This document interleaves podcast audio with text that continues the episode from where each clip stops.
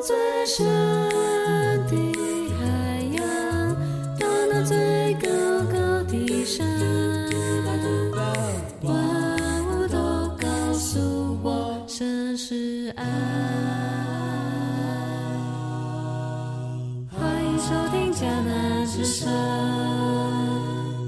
平安，欢迎收听迦南之声，我是刘应叶牧师。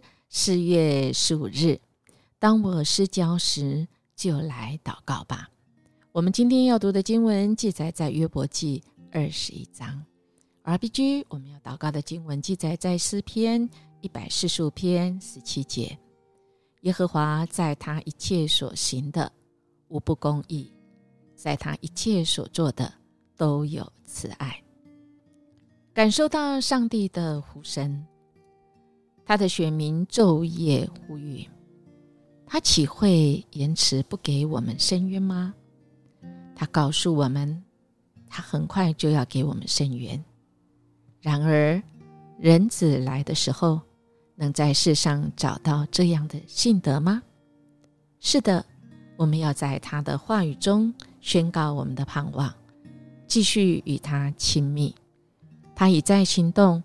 并会持续以大能动工，为我们的生命带来极大的救恩。我们要抖掉灰尘，凭信心而行。持续来看二十一章约伯记，是约伯要来针对昨天二十章的时候，他的朋友对他的话语，他怎么样来回应呢？我们昨天有说这个说法哈。看到约伯这么沉稳，哇哈，这个 这口气呀，说的越来越越越越严格哈，越来越啊，可以说是说话很伤人啊啊，这个应该是我们不陌生。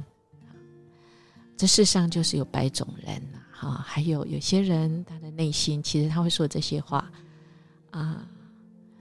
他实在是因为他内心，这真的是他内心，啊，他可能也是不受爱，他内心啊也有受伤的地方。当他看到约伯的情况，啊，真的是触发启动他内心有一些状况哈。那我们看到这约伯他三个朋友，其实他们的观点都差不多啊，都是论述恶人必会有恶报，所以他们。反过来看，有恶有遇到不好的事情，那么这个人一定是恶人啊，一定是因为他发生什么事。但我们其实是啊，在人生中没有办法用这样子的这个普遍的原则，倒着逆着回来看，用果来推那个原因。我们就来看约伯他怎么今天哈，他要来。击破三个朋友的观点，对约伯而言，正直人跟恶人的下场，并不是一个很简单的公式可以来说明的，是吧？我们其实看看我们身边的人啊，甚至有些，我想我们弟兄姐妹啊，自己或者是自己的家人，我们就可以很知道的很清楚哈。上帝的奥秘旨意，它常常是远高过我们的想法哦。啊，我们看二二十一章约伯他怎么回答？说：“请你们仔细听我的话。”这是你们所给我唯一的安慰，所以他讲一开始就讲很清楚哈。约伯说：“三个朋友，你们仔细听哈。”所以请听，啊，是会真的会是一个很安慰人的话。所以有的时候真的是我们除了啊没有办法说什么，我们愿意积极的倾听，积极的倾听其实就是我专心的听，我不回应，我不先批判，而专心的听是。我全人在你的面前，我不看手机，我不不三心二意，我不背，而是专心。所以他继续说：“给我一个说话机会，等我说完了，你们再嘲笑也不迟啊。”约伯也是 这个讲的很白哈。所以其实这段这一章我们真的是可以好好来看哈。至于我，我不跟必朽的人争辩，我焦急不是没有理由。看一看我。这还不够叫你们惊骇发呆吗？其实你们吓得是哑口无言。我一想到我的遭遇就惊慌，禁不住浑身战栗。上帝为什么让邪恶人活着？为什么让他们享长寿、兴旺、发达呢？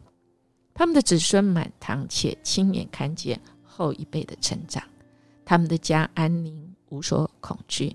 上帝惩罚的杖不临到他们。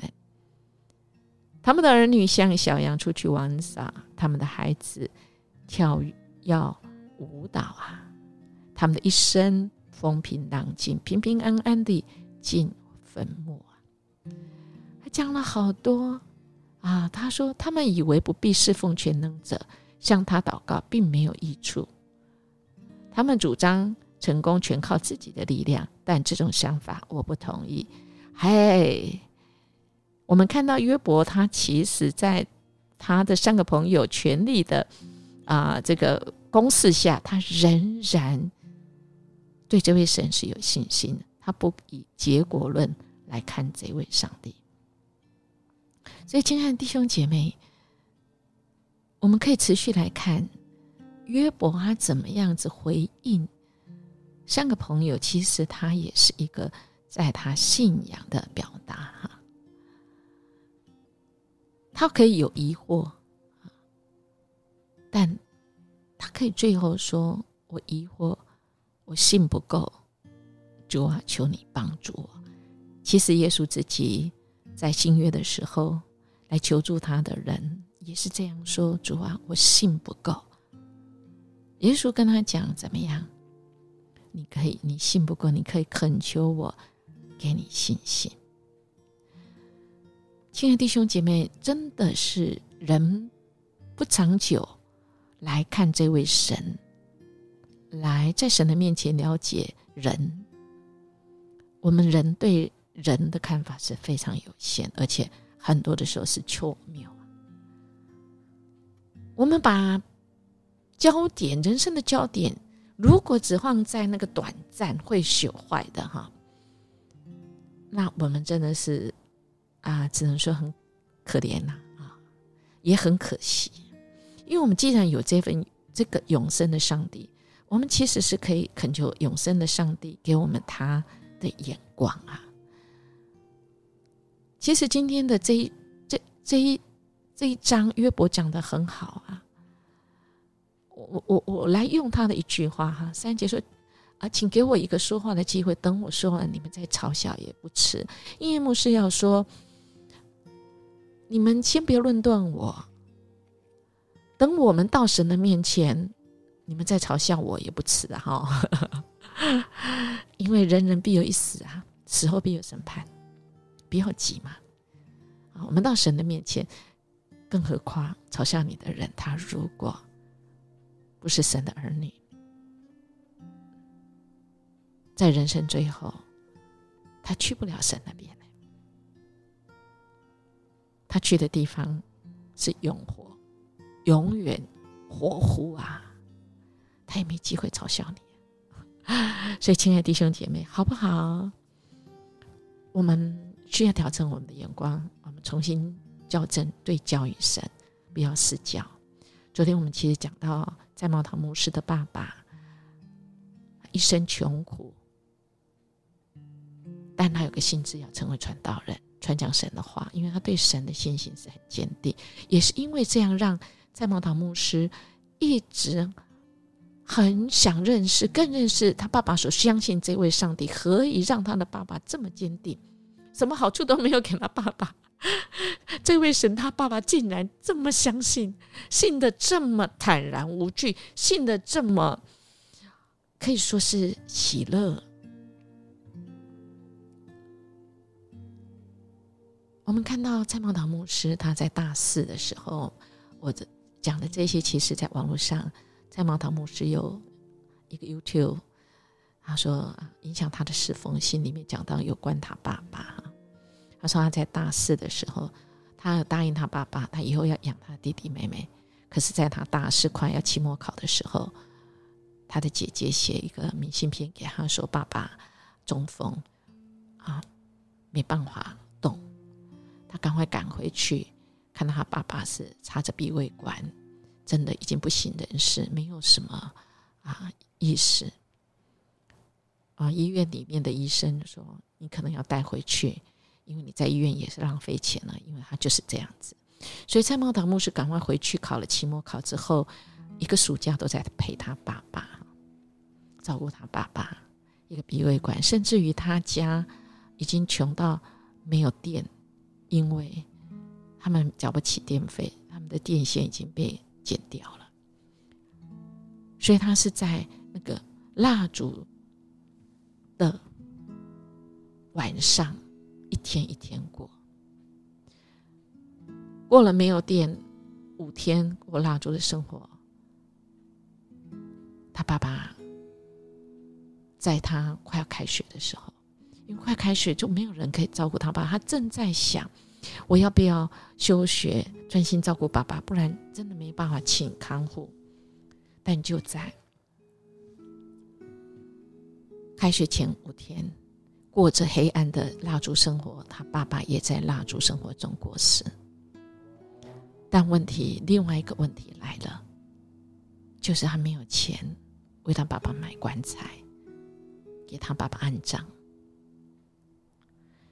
就在他好像苦无路的时候，隔天竟然邮差送来挂号信，是一笔钱，是他在大三的时候，有几个医师，有有他的同学学长邀请他一起翻译。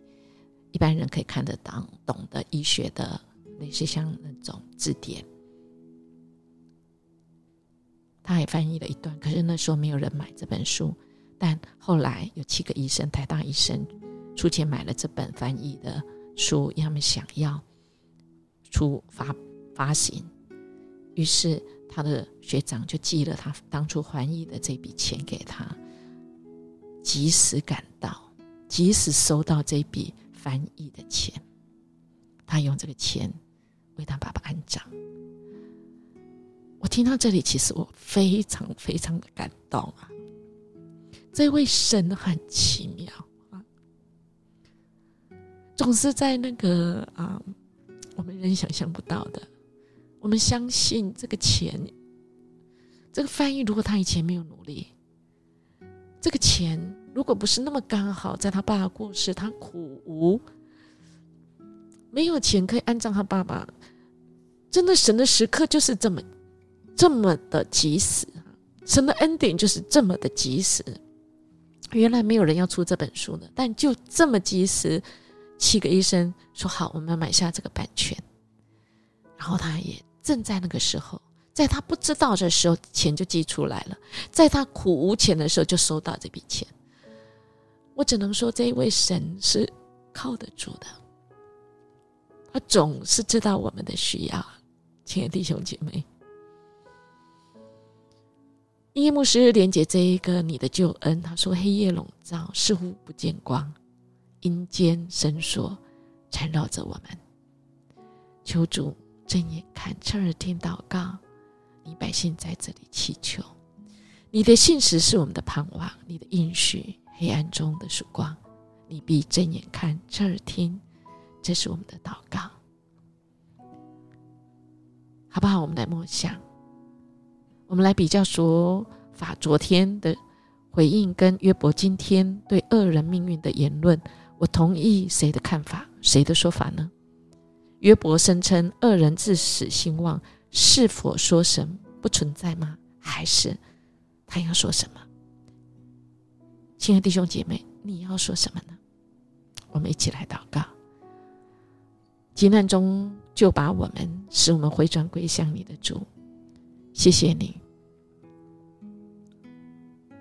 你不发你的烈怒，你用你的慈神爱说挽回我们，拯救我们，怜悯我们，医治我们，兴起我们，使仇敌退去。谢谢你的救恩领导我们。我们这样祈求祷告，奉耶稣基督的名求，阿门。音乐牧师祝福您，今天有主的救恩，使我们脱离一切那恶者的手，我们活出得胜的一天。明天见哦。